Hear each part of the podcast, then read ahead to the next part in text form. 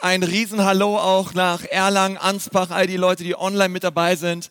Hey, so stark. Wir sind eine Kirche, wir sind gemeinsam unterwegs. Wir bauen Gottes Reich hier im Frankenland und darüber hinaus. Und hey, komm und lass uns mal hier aus dem Sirenanhof mal unseren ganzen Freunden einen riesen, riesen Applaus geben. Ähm, so gut, dass wir gemeinsam unterwegs sind. Und ich bin begeistert darüber, was Gott tut in den Leben von so vielen Menschen. Wir haben momentan eine Jugendfreizeit auch von vor. Die haben momentan ihre, ihre Jugendfreizeit. Auch über dieses Wochenende es sind knapp 100 Leute, die dort am Start sind und viele erleben wirklich einen Heiligen Geist und machen richtig, erleben einfach richtig gute Dinge mit Gott und ähm, bin einfach so dankbar für einen David Schneider und das ganze Team, die da eine riesen Hammerarbeit machen. Genauso auch freuen wir uns, dass das Ukraine-Team wieder da ist aus der, von, von, aus ihrer Missionsreise und auch die haben richtig viel Gutes erlebt. Hey, jeder Christ sollte mal in seinem Leben mindestens einmal, okay, wenn nicht so oft wie möglich auf eine Missionsreise gehen. Das ist besser als Mallorca, besser als alles Mögliche, all-inclusive, was es sonst so gibt da draußen. Wirklich auf eine Reise, Menschen dienen, Menschen erleben. Das Coole ist, hey, die haben den Leuten gedient von morgens bis abends, die haben ihr Herz ausgeschüttet und sie kommen erfüllt wieder. Ist es nicht cool, wenn die Bibel sagt, hey, wenn wir anderen geben, wird uns gegeben werden. Okay, und das ist das Coole. Die Bibel sagt, breche den Armen und den Hungrigen dein Brot und du wirst selbst gespeist werden. Und das ist so stark. Das ist ein Prinzip im Reich Gottes. Und ich, ich wünsche mir so, dass es jeder erlebt, auch in unserer Kirche. Und Gott hat mir so ein, so, ein, so ein Thema heute aufs Herz gelegt. Wir sind in dieser Serie Better Together. Ich fand, wir haben letzte Woche einen Hammerstart, einen Hammerstart gehabt, eine starke Predigt von Pastor Tobi gehört. Und ich möchte heute gern weitergehen in diesem Thema Better Together. Gemeinsam sind wir stark, gemeinsam sind wir besser. Und ich möchte mit euch darüber reden, wie du das Beste aus schweren Zeiten machen kannst. Wie du das Beste aus schweren Zeiten machen kannst in deinem Leben. Weil ich glaube, besonders in schweren Zeiten ist es so wichtig, dass wir gemeinsam unterwegs sind. Besonders in schweren Zeiten unseres Lebens ist es so wichtig, dass wir Menschen an unserer Seite haben, die uns stützen, die mit uns unterwegs sind, die für uns beten. Und ich weiß nicht, ob du gerade eine schwere Zeit durchmachst. Vielleicht kommst du gerade aus der schweren Zeit, vielleicht steckst du gerade in einer schweren Zeit. Gute Neuigkeiten, wenn beides nicht zutrifft, kann es gut sein, dass die nächste schwere, schwere Zeit in deinem Leben direkt ums Eck auf dich wartet.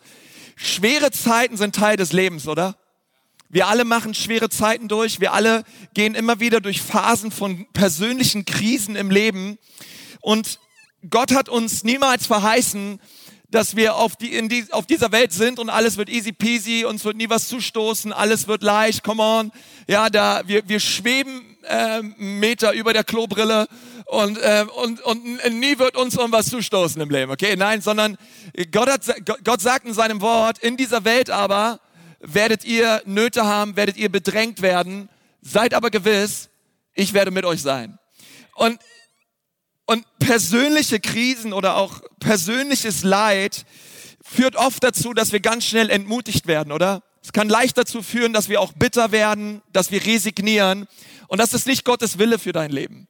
Gott möchte nicht, dass du in diese Zeiten von Problemen und von Krisen einfach dich zurückziehst, dich isolierst, irgendwie schmolzt oder bitter wirst auf Gott oder auf andere Menschen. Und ich kenne das, dass man sich fragt, und vielleicht stellst du dir auch gerade diese Frage, warum passiert gerade mir genau das? Warum gerade ich? Wer von euch hatte diese Frage schon mal? Ja, wa warum gerade ich? Gott, warum? Da, so viele Menschen da draußen, warum, warum muss es gerade mich treffen? Warum mache ich gerade diese schwere Zeit durch? Und ich glaube, es ist ein guter Grundsatz, oft sich zu sagen, hey, dort, wo wir oft ein Fragezeichen setzen, ich glaube, dass Gott kein Fragezeichen setzt. Ich glaube, dass Gott öfter mal einen Punkt setzt, wo genau wir gerade ein Fragezeichen setzen, auch in unserem Leben. Aber ich glaube, dass es so viele Dinge gibt, die wir nicht verstehen.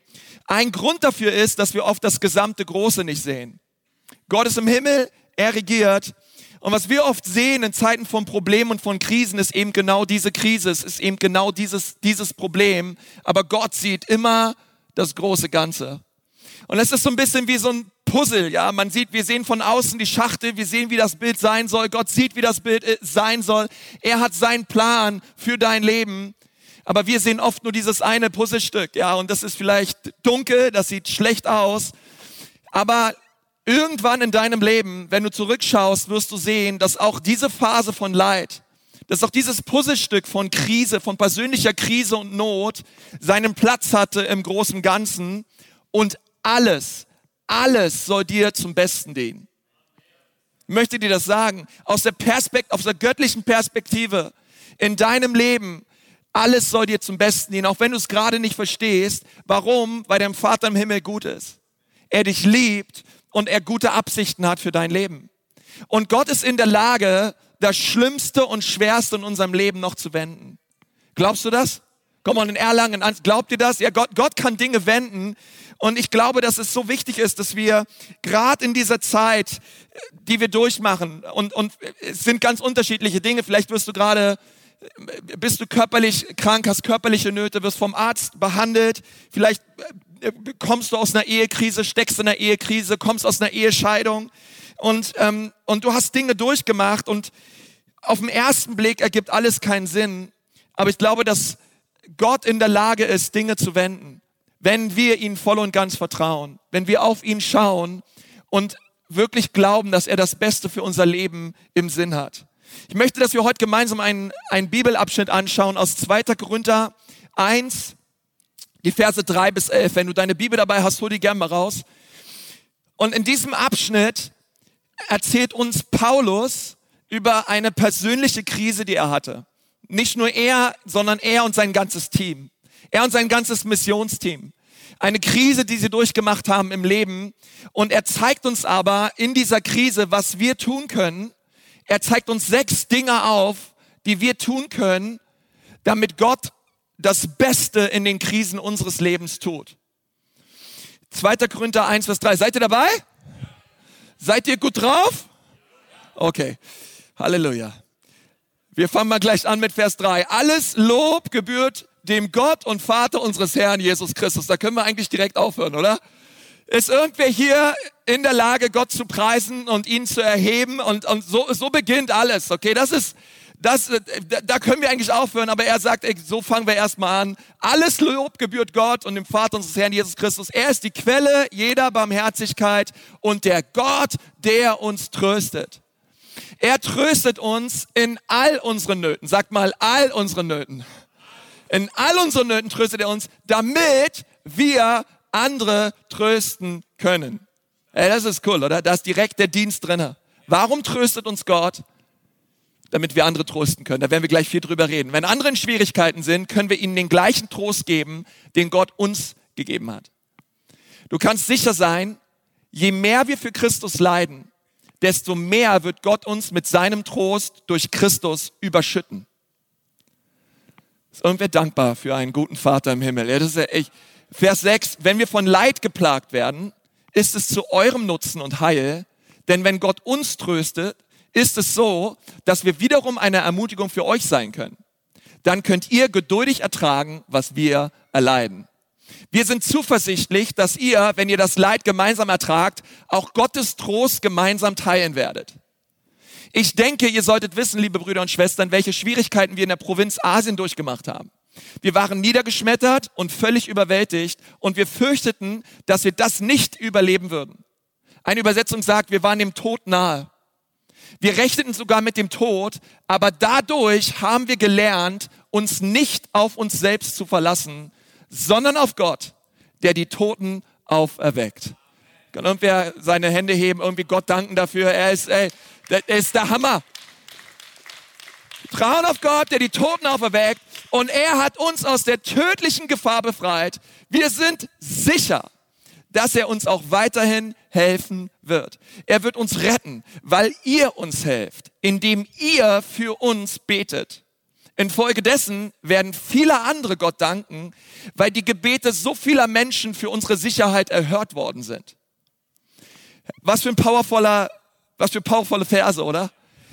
Einfach Verse der Ermutigung für uns heute an diesem Tag.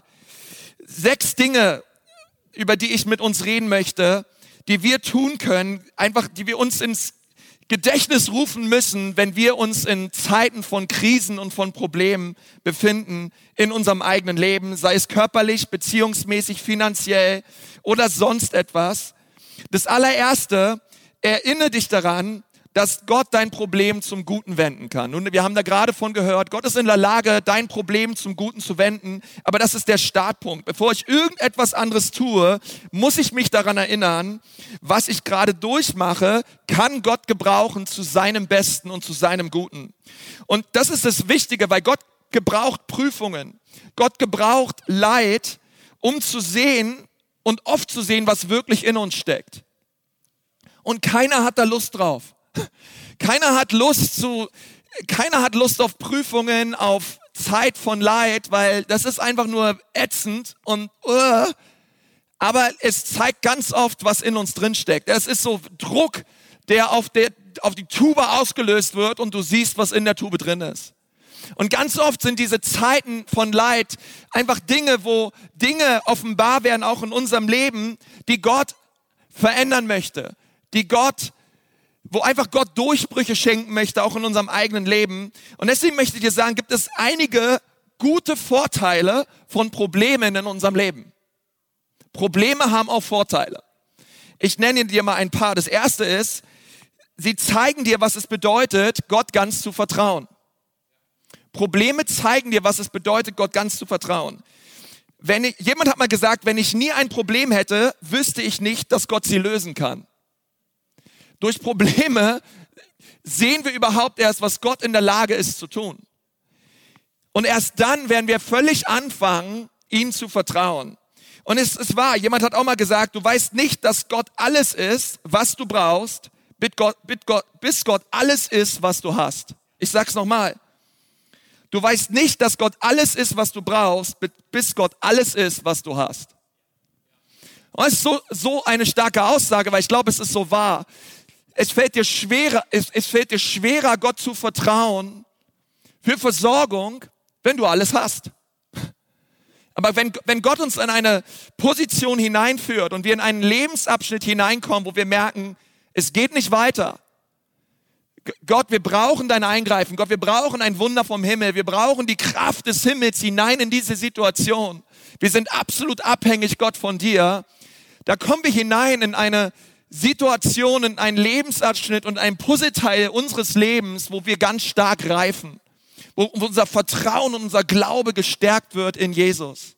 Und Gott, und Gott möchte das tun in deinem Leben.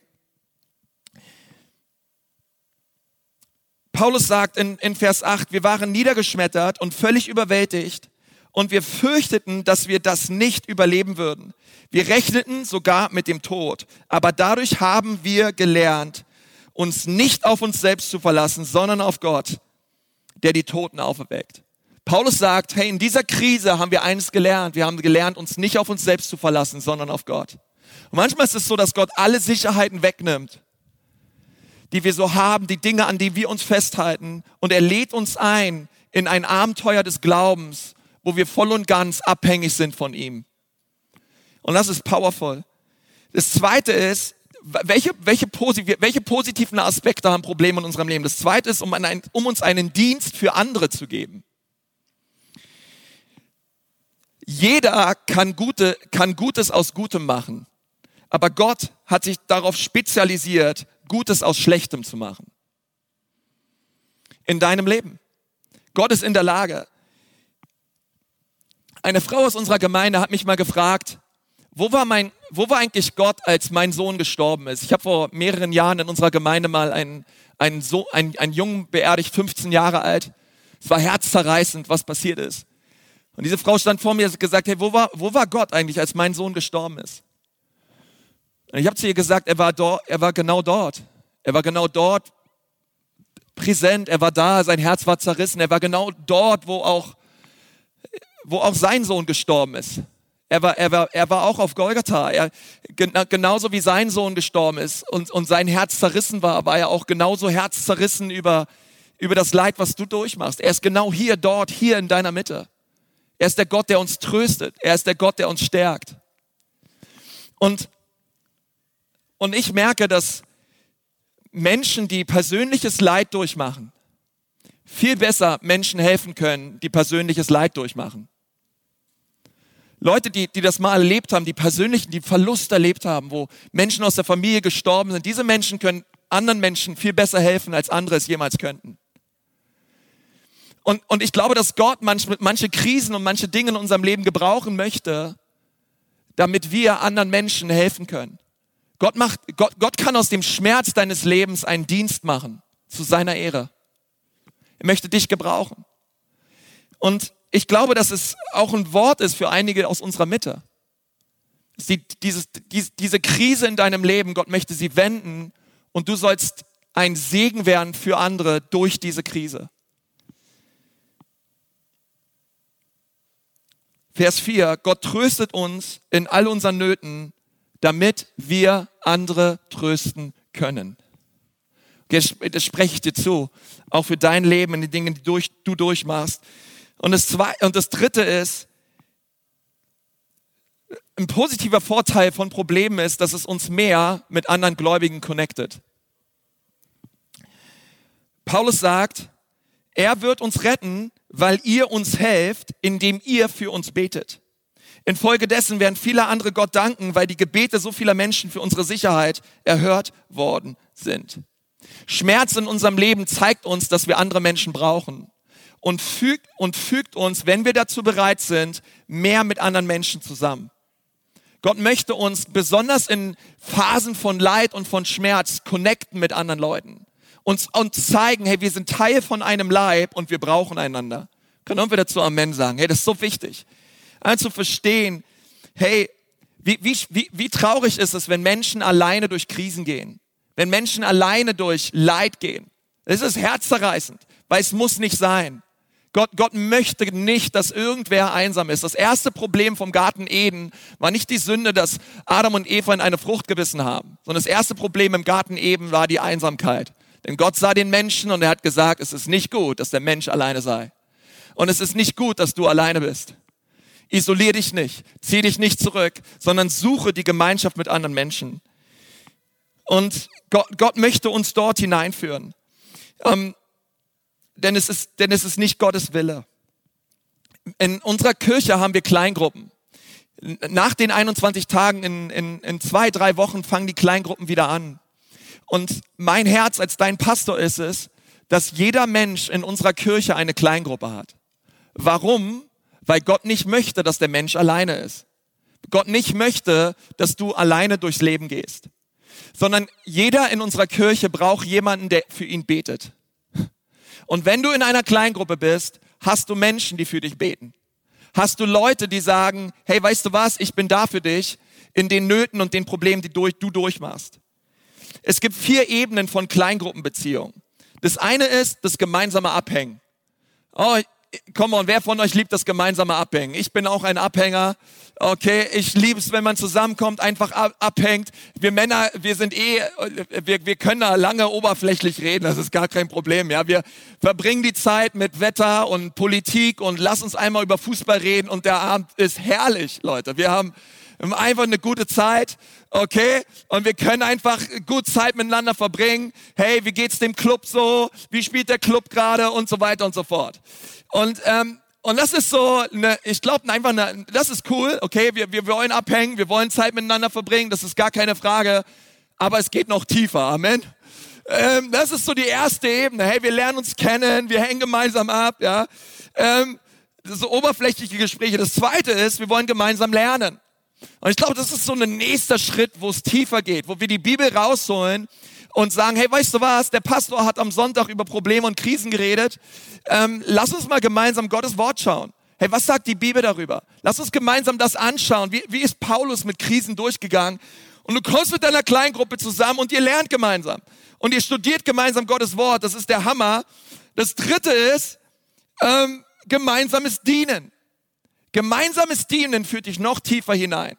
Ich meine, red, red allein mit den Leuten, die jetzt in der Ukraine waren das allein das, was das mit dem Team gemacht hat und was das mit deiner Kleingruppe ausmacht, wenn ihr sagt, hey, wir dienen gemeinsam, wir gehen gemeinsam, hey, wir sind bei, bei, bei Herz für die Stadt mit dabei, wir dienen gemeinsam der Stadt als Kleingruppe. Weil wenn ihr als Kleingruppe gemeinsam dient, schweißt das euch zusammen. Wenn ihr als, hey, wenn ihr als Kleingruppe gemeinsam auf eine Missionsreise geht, wow, ey, das wird, ey, ihr werdet euch so kennenlernen wie nie zuvor, glaub mir. Ja, ey, wenn du erstmal mit deinem, mit deinem Kleingruppenkollegen in einem Zelt aufwachst und äh, ihr nebeneinander geschlafen habt, ja, ey, äh, das schweißt zusammen, okay, im wahrsten Sinne des Wortes, es ist, äh, es ist eine Hammerzeit, man wächst zusammen und Gott, Gott möchte das, dass wir gemeinsam dienen, aber die tiefste Ebene von Kleingruppen, die tiefste Ebene ist gemeinsam leiden. Gemeinsam Dinge durchmachen. Das ist der Moment, in dem du tief Luft holst und wo du sagst, hey Leute, wisst ihr was, ich muss euch mal was mitteilen. Meine Ehe geht momentan den Bach runter. Hey, auf meiner Arbeit, alter Schwede, wenn ich an diesen Kollegen denke, ne, der, der bringt mich an den Rand meiner Heiligung. Ey Leute, wenn ich, wenn ich euch erzähle, was, was hier und da abgeht, wie, wie ich gerade, ich habe da so eine Abhängigkeit, so eine Sucht, ich möchte damit mit euch, hey, da, da kommen wir in eine Ebene hinein, wo Gott wirklich Freiheit und wirklich Heilung schenkt. Und Gott, und Gott möchte, dass wir, dass wir weitergehen als Kleingruppen. Ich glaube, dass wir mittlerweile als Kirche, wir sind keine gemeine Neugründung, okay? Sondern wir, wir, zumindest hier in Nürnberg, wir, wir, haben, wir haben einen gewissen Reifegrad erreicht, wo wir sagen, auch im Bereich von Kleingruppen, lass uns tiefer gehen. Lass uns tiefer gehen in gewissen Bereichen und mehr und mehr unser Herz öffnen für das, was Gott tun möchte. Wenn du deine Freude teilst, wird sie verdoppelt. Und wenn du deinen Schmerz teilst, wird er um die Hälfte reduziert wird um die Hälfte reduziert. Wenn du Schmerz teilst, ist Gott da und, ähm, und Leute fangen an, für dich zu beten. Herr, und es wäre so schön, wenn jeder in unserer Kleingruppe jemanden hat, der für ihn betet. Das passiert nur, wenn wir Teil werden einer Kleingruppe. Okay, deswegen sei dabei. Sei, sei in einer Kleingruppe oder leite eine Kleingruppe in der Ecclesia Church. Okay, das ist so das allererste. Hey, was, was tut Leid mit uns und wie können wir überwinden? Das allererste ist, ich muss mich daran erinnern, dass Gott mein Problem zum Guten wenden kann. Das zweite ist, und das ist genauso wichtig, ich darf nicht auf die Stimme der Angst hören. Schau mal den Nachbarn an, sag ihm mal, höre nicht auf die Stimme der Angst. Höre nicht auf die Stimme der Angst. Das ist so wichtig. Alle, ich glaube, alle Christen sollten folgendermaßen mit Angst umgehen. Sie sollten sagen, ich lasse mich nicht von Angst beherrschen. Ich lasse mich nicht von Angst beherrschen. Sprich das mal aus. Sag mal, ich lasse mich nicht von Angst beherrschen. Ich lasse mich nicht von Angst beherrschen. Angst hat in meinem Leben und in meinem Haus keinen Platz. Ich lasse mich davon nicht beherrschen. Ähm, und das ist so wichtig, okay? Und wir, ich glaube, es ist manchmal wichtig, dass wir das wirklich verinnerlichen, dass wir es mit Überzeugung sagen, sagen, hey, ich lasse mich davon nicht beherrschen. Angst, Angst ist kein Teil von mir und ich muss mich da immer, immer wieder dran erinnern. Deswegen möchte ich gleich sagen, Gott hat uns von allen Ängsten befreit. Gott hat dich von allen Ängsten befreit. Und es gibt ganz, ganz viele Bibelstellen, wir haben jetzt nicht die Zeit dafür, die das deutlich machen, dass Gott uns befreit hat von aller Angst. Gott hat dich bereits befreit von aller Angst. Aber nur weil du von etwas befreit wurdest, heißt nicht, dass es verschwunden ist. sag nochmal. Nur weil du von etwas befreit wurdest, bedeutet das nicht, dass etwas verschwunden ist. Sondern ähm, wir müssen, weil wir befreit worden sind, ähm, wissen, dass die Sache immer wieder Potenzial hat, wiederzukommen in unser Leben. Wir sind davon befreit worden, aber sie kann immer wieder zurückkommen. Und ähm, ich weiß nicht, ich, ich glaube und ich kann es euch fast garantieren, du wirst bis zu deinem Lebensende immer wieder mit Ängsten zu tun haben. Angst wird immer wieder kommen und auch immer wieder versuchen, einen Fuß in die Tür zu bekommen in deinem und in meinem Leben. Ähm, aber ich glaube auch genauso, dass Gott uns von allen Ängsten und Sorgen befreit hat. Und dass er es auch immer wieder tun möchte. Aber das heißt nicht, dass Sorgen und Ängste nie wieder auftauchen, ähm, sondern wir müssen aufpassen, dass sie sich nicht einnisten. Die Dinge werden kommen. Die Versuchungen und die Ängste, sie werden immer wieder kommen und sie wollen kommen in unser Leben. Aber wir müssen aufpassen, dass sie nicht, sich nicht niederlassen und dass sie Teil werden unseres Charakters, Teil werden unserer Haltung, Teil werden unseres Denkens. Sie müssen immer wieder aufstehen und Gottes Wahrheiten immer wieder uns einfach hervorrufen und sagen, Gott, danke, du hast mir keinen Geist von Angst gegeben, sondern der Liebe, der Kraft und der Besonnenheit. Diese Angst will kommen und sie kommt und sie ist da und ich sehe sie, aber sie ist nicht hier, um zu bleiben, sondern sie muss weichen. Und ich muss mir sagen, ich lasse mich nicht von Angst beherrschen. Das dritte ist, oder besser gesagt, Paulus sagt das hier in 2. Korinther 1, Vers 8. Ich denke, ihr solltet wissen, liebe Brüder und Schwestern, welche Schwierigkeiten wir in der Provinz Asien durchgemacht haben. Wir waren niedergeschmettert und völlig überwältigt und wir fürchteten, dass wir nicht überleben würden. Wir rechneten sogar mit dem Tod. Aber dadurch haben wir gelernt, nicht auf uns selbst zu verlassen, sondern auf Gott, der die Toten auferweckt. Und sie haben gesagt, hey, diese Dinge, die Angst war da, aber wir haben sie überwunden. Durch den, der die Toten auferweckt, Jesus Christus. Sie ist immer wieder da, aber wir müssen lernen und, und uns positionieren im Glauben und sagen, aber es wird mich nicht beherrschen. Angst wird mich nicht beherrschen. Das dritte ist, freue dich trotz deiner Umstände. Freue dich trotz deiner Umstände. Das bedeutet nicht, dass wir sagen, Gott, ich danke dir für die ganzen Probleme in meinem Leben. Gott, herrlich. Ah, so schön, so viele Krisen zu haben im Leben. Danke dafür. Danke für, für das momentan in meinem Leben alles den Bach runtergeht. Halleluja, preis den Herrn. Ähm, das ist nicht das, was die Bibel hier sagt, ähm, sondern wir sollen uns über den Herrn freuen, nicht über unsere Probleme. Großer Unterschied. Wir sollen uns über den Herrn freuen. Und das Coole ist, dass wenn wir den Herrn groß machen, er uns eine neue Perspektive schenkt auf unsere Probleme. Dass wenn wir ihn groß machen, die Größe der Probleme, die Probleme sind immer noch da, weil sie wären kleiner, aber wir machen Gott größer. Und wir freuen uns am Herrn und an die Macht seiner Stärke. Und wir erheben Jesus. Wisst ihr, es gibt eine Kirchengeschichte, ähm, in der Pfingstbewegung gab es einen Mann, der hieß Smith Wigglesworth und der ist morgens aufgestanden und die ersten zehn, Viertelstunde, die er gemacht, die, die, die, er so durchlebt hat, war immer morgens immer das, immer das gleiche Ritual. Der ist morgens aufgestanden, seine Arme in den Himmel gestreckt, ist auf und ab gesprungen und hat sich über Jesus gefreut. Hat gesagt, Jesus, ich preise dich. Jesus, ich erhebe dich. Du bist König, du bist Gott, du bist Herr.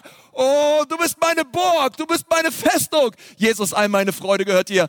Ich frage mich nicht, wie ich mich fühle, sondern ich sag meinen Gefühlen, wie sie sich zu fühlen haben. Der Herr ist meine Freude, der Herr ist meine Stärke. Ich habe keine Angst. Jesus hat mich befreit. Hey, und der, ey, der, der Typ war der Hammer. Und jetzt überleg dir mal, wie Smith so in den Tag gegangen ist. Wie der so morgens zum Frühstück gegangen ist, nachdem du eine Viertelstunde lang so auf und ab gesprungen bist und dich am Herrn gefreut hast. Hey, der war der Hammer. Und der hat Leid erlebt und der ist durch Probleme gegangen, aber der hat gesagt, hey, auch in meinen Problemen, ich freue mich am Herrn. Ich freue mich am Herrn. Und, und es ist wichtig, okay, weil es ist Gottes Wille, dass du dich freust am Herrn. Ist nicht Gottes Wille, dass du krank bist. Es ist nicht Gottes Wille, vielleicht gerade so manche Dinge, dass wir manche Probleme durchmachen in unserem Leben. Aber es ist immer Gottes Wille, dass wir uns an ihm erfreuen. Und es ist nicht leicht, ich weiß. Aber Gott sagt doch nicht, dass etwas sein Wille ist, wenn er uns nicht die Kraft seines Geistes schenkt, seinen Willen auch zu tun. Philippa 4, Vers 4. Freut euch immer im Herrn. Noch einmal will ich euch sagen, freut euch. 1. Thessaloniker 5, Vers 18. Seid dankbar in allen Umständen, denn das ist der Wille Gottes für euch in Christus Jesus.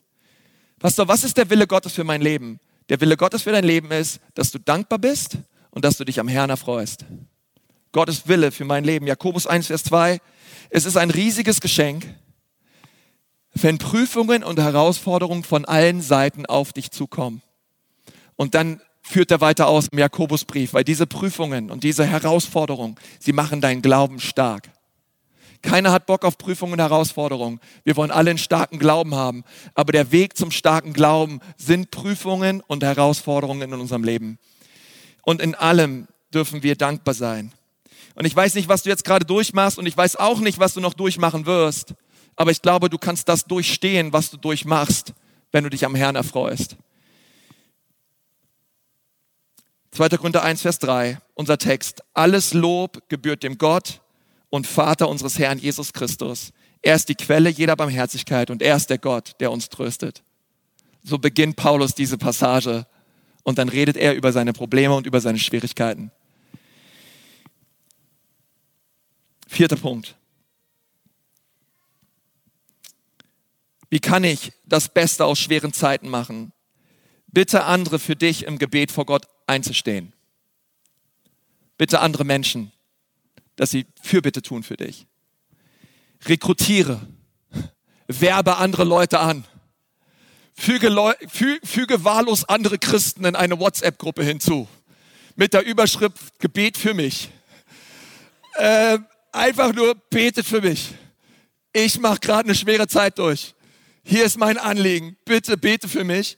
Ähm, 2. Korinther 1, Vers 11. Gott wird uns retten, weil ihr uns helft, indem ihr für uns betet. Better together. Hey, wenn wir gemeinsam beten, wenn wir eintreten in der Fürbitte für andere Menschen, hey, das löst etwas im Himmel aus. Und die Engel machen sich auf den Weg. Und wir dürfen das wissen, dass Fürbitte ist eine Power, Leute. Wenn wir an, du machst durch deine Fürbitte in deinem Wohnzimmer, in deiner Küche oder wo immer du bist, einen realen Unterschied in dem Leben eines Menschen, der vielleicht tausende Kilometer entfernt ist. Warum? Weil Gebet powerful ist. Gebet hat Kraft. Okay? Und äh, Galater 6, Vers 2, tragt einander die Last und so werdet ihr das Gesetz Christi erfüllen. Einander tragen, füreinander da sein, das ist Gottes Wille für uns und für euch. Wir machen auch gerade als, als Family, wir machen eine, auch gerade eine, eine, eine Zeit durch, von, eine schwere Zeit durch, eine Zeit durch von Herausforderungen, von Krankheit. Und ich bin so dankbar, dass wir Menschen haben, die für uns beten. Ich würde gar nicht wissen, wie mein Leben ausschauen würde, und das Leben meiner Frau und mein, ich wüsste, würde es gar nicht wissen wollen, hätte keiner von uns gebetet. Also sowieso, ich würde mich eh fragen, wie würde mein Leben ausschauen, hätte noch keiner für mich gebetet. Ich denke das übrigens ganz oft, wenn ich so durch die Stadt gehe. Und wenn ich anfange, auf einmal, der Heilige Geist legt mir Menschen aufs Herz, ich fange an, für sie zu beten. Und ganz oft denke ich mir, ich bin, glaube ich, gerade der erste Mensch auf dieser Welt, der für diese Person betet. Ich weiß es natürlich nicht, aber es kann gut sein. Aber stell dir vor, was das ausmacht. Stell dir vor, was das in der unsichtbaren Welt auf, ausmacht, wenn du anfängst zu beten. Wenn wir aufhören zu meckern und zu mosern, wenn wir anfangen zu beten. Und wirklich sehen, wie Gottes Kraft kommt. Und der fünfte Punkt ist, wie komme ich, wie macht Gott das Beste aus schweren Zeiten? Bitte Gott um mehr Glauben. Bitte Gott, dass er deinen Glauben stärkt. Prüfungen und Krisen sind gut, weil sie uns mit einem Gebet dastehen lassen vor Gott. Gott, mehre meinen Glauben. Gott, lass mich in dieser Situation Durchbrüche sehen, aber Gott, hier bin ich. Stärke meinen Glauben, mehre meinen Glauben, erfrische meinen Glauben. Hilf mir, Jesus, ganz fest auf dich zu sehen und dir zu vertrauen. Gott möchte deinen Glauben mehren und er möchte dich stärken, dass du voller Zuversicht auf ihn schaust. In Vers 10 sagt er, wir sind zuversichtlich, dass er uns auch weiterhin helfen wird. Wir sind zuversichtlich. Okay, das ist die Bestätigung meines Glaubens. Wir sind zuversichtlich, voller Zuversicht. Wir wissen, hey, das ist Glaube. Es ist eine Zuversicht auf dessen, was man hofft, ein Überführtsein von Dingen, die man nicht sieht. Ich sehe die Heilung nicht, aber ich bin voller Zuversicht und voller Glauben, voller Erwartung, dass es kommen wird. Ich sehe, ich sehe das Wunder nicht. Aber ich glaube im Bereich des Unsichtbaren, es ist da. Ich sehe es nicht im Sichtbaren, aber der Glaube ist ein Überführtsein von Dingen, die man nicht sieht. Warum? Weil wir leben nicht nach dem, was wir sehen, wir leben nach dem, was wir nicht sehen. Weil das Königreich Gottes ist realer als diese Welt. Weil es ist die Welt, in der wir hineinversetzt worden sind, als Christus uns neu gemacht hat. Er hat uns herausgenommen aus dem Machtbereich der Finsternis und versetzt in das Reich des Sohnes seiner Liebe. Das ist deine Heimat. Das hier auf dieser, das ist höchstens dein Zweitwohnsitz. Das ist deine Heimat. Du hast eine neue Identität. Du bist ein Kind des Königs. Du bist beheimatet im Reich Gottes und hier herrschen andere Gesetze. Und dieses Reich, es war weit vorher da, bevor wir alles sehen, was da ist und es wird immer da sein, auch wenn alles andere vergangen ist. Deswegen lerne es jetzt schon mit deinen fünf geistlichen Sinnen in dieser Welt beheimatet zu sein. Weil es ist die Realität. Und Gott möchte uns den Glauben mehren. Wir verstehen, hey, wir leben in dieser Welt. Das Reich Gottes, der Himmel komme durch uns auf diese Erde. Das ist das Allernormalste. weil ich bin nicht von dieser Welt. Ich bin ein Bürger des Himmels und ich bringe die Realität meiner Heimat in diese Welt hinein. Gott mehre uns den Glauben. Amen. Das sechste ist, und dann möchte ich abschließen, stelle dich auf Gottes Zusagen. Stelle dich auf Gottes Zusagen. Oh, ich muss mich mit Gottes Wort beschäftigen. Ey, wie kann ich das Beste machen aus schweren Zeiten meines Lebens? Oh, ich muss Gottes Wort genießen und essen und ich muss wissen, was in der Bibel steht, ihr Lieben. Ich muss wissen, was, was sagt Gott dazu. Ich brauche, ich brauche Gottes Wort. In der Bibel gibt es über 6000 Verheißungen. Die sind potenziell unsere. Die möchte Gott uns zusprechen. Und ich bin manchmal so überrascht, wie wenig Bibel gelesen wird. Hey, aber wie wär's, wenn, wenn, wenn, wenn du heute neu bittest, sagst, Gott, schenk mir neuen Hunger. Ich habe mir Hunger nach deiner Gegenwart und schenk mir einen Hunger nach deinem Wort. Und dann fängst du an, die Bibel zu lesen und du wirst sehen, wie sie dein Leben verändert. Hey, in, schweren Zeiten deines Lebens, wirf dich auf Gottes Wort. Ich habe dein Wort in meinem Innersten bewahrt, damit ich nicht gegen dich sündige. Was ist der Schlüssel für ein heiliges Leben? Ist, dass ich Gottes Wort in meinem Herzen habe. Umso mehr Wort Gottes du in deinem Herzen hast, umso heiliger wirst du leben. Wie kommt das Wort Gottes in meinem Herzen? Wie kommt es dort rein? Indem ich es lese, indem ich es meditiere, indem ich es einatme und im Gebet wieder ausatme. Lad uns ein, lass uns mal alle die Augen schließen. Ich möchte gerne mit uns beten. Wenn du gerade da bist und du machst eine schwere Zeit durch, die Campuspastoren können gerne auf die Bühne kommen. Ich möchte gerne für uns beten.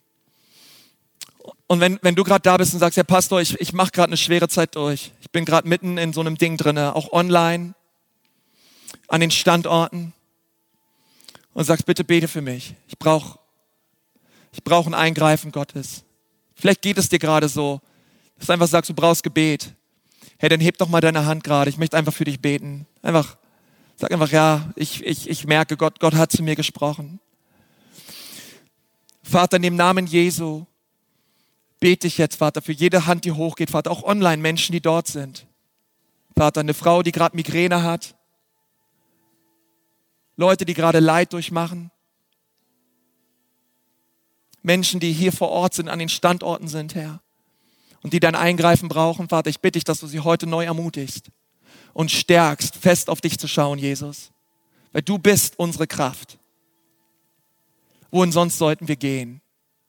Und ich bete, Herr, dass du unseren Glauben mehrst heute Morgen. Gieß dein Geist des Glaubens aus über uns und hilf uns, Herr, dass wir nicht auf das Problem schauen und uns darauf fixieren, sondern dass wir unsere, unsere Augen zu dir erheben und dass wir Jesus sehen heute Morgen dass du kommst mit neuer Freude und dass du kommst mit neuen, kühnen Glauben hinein.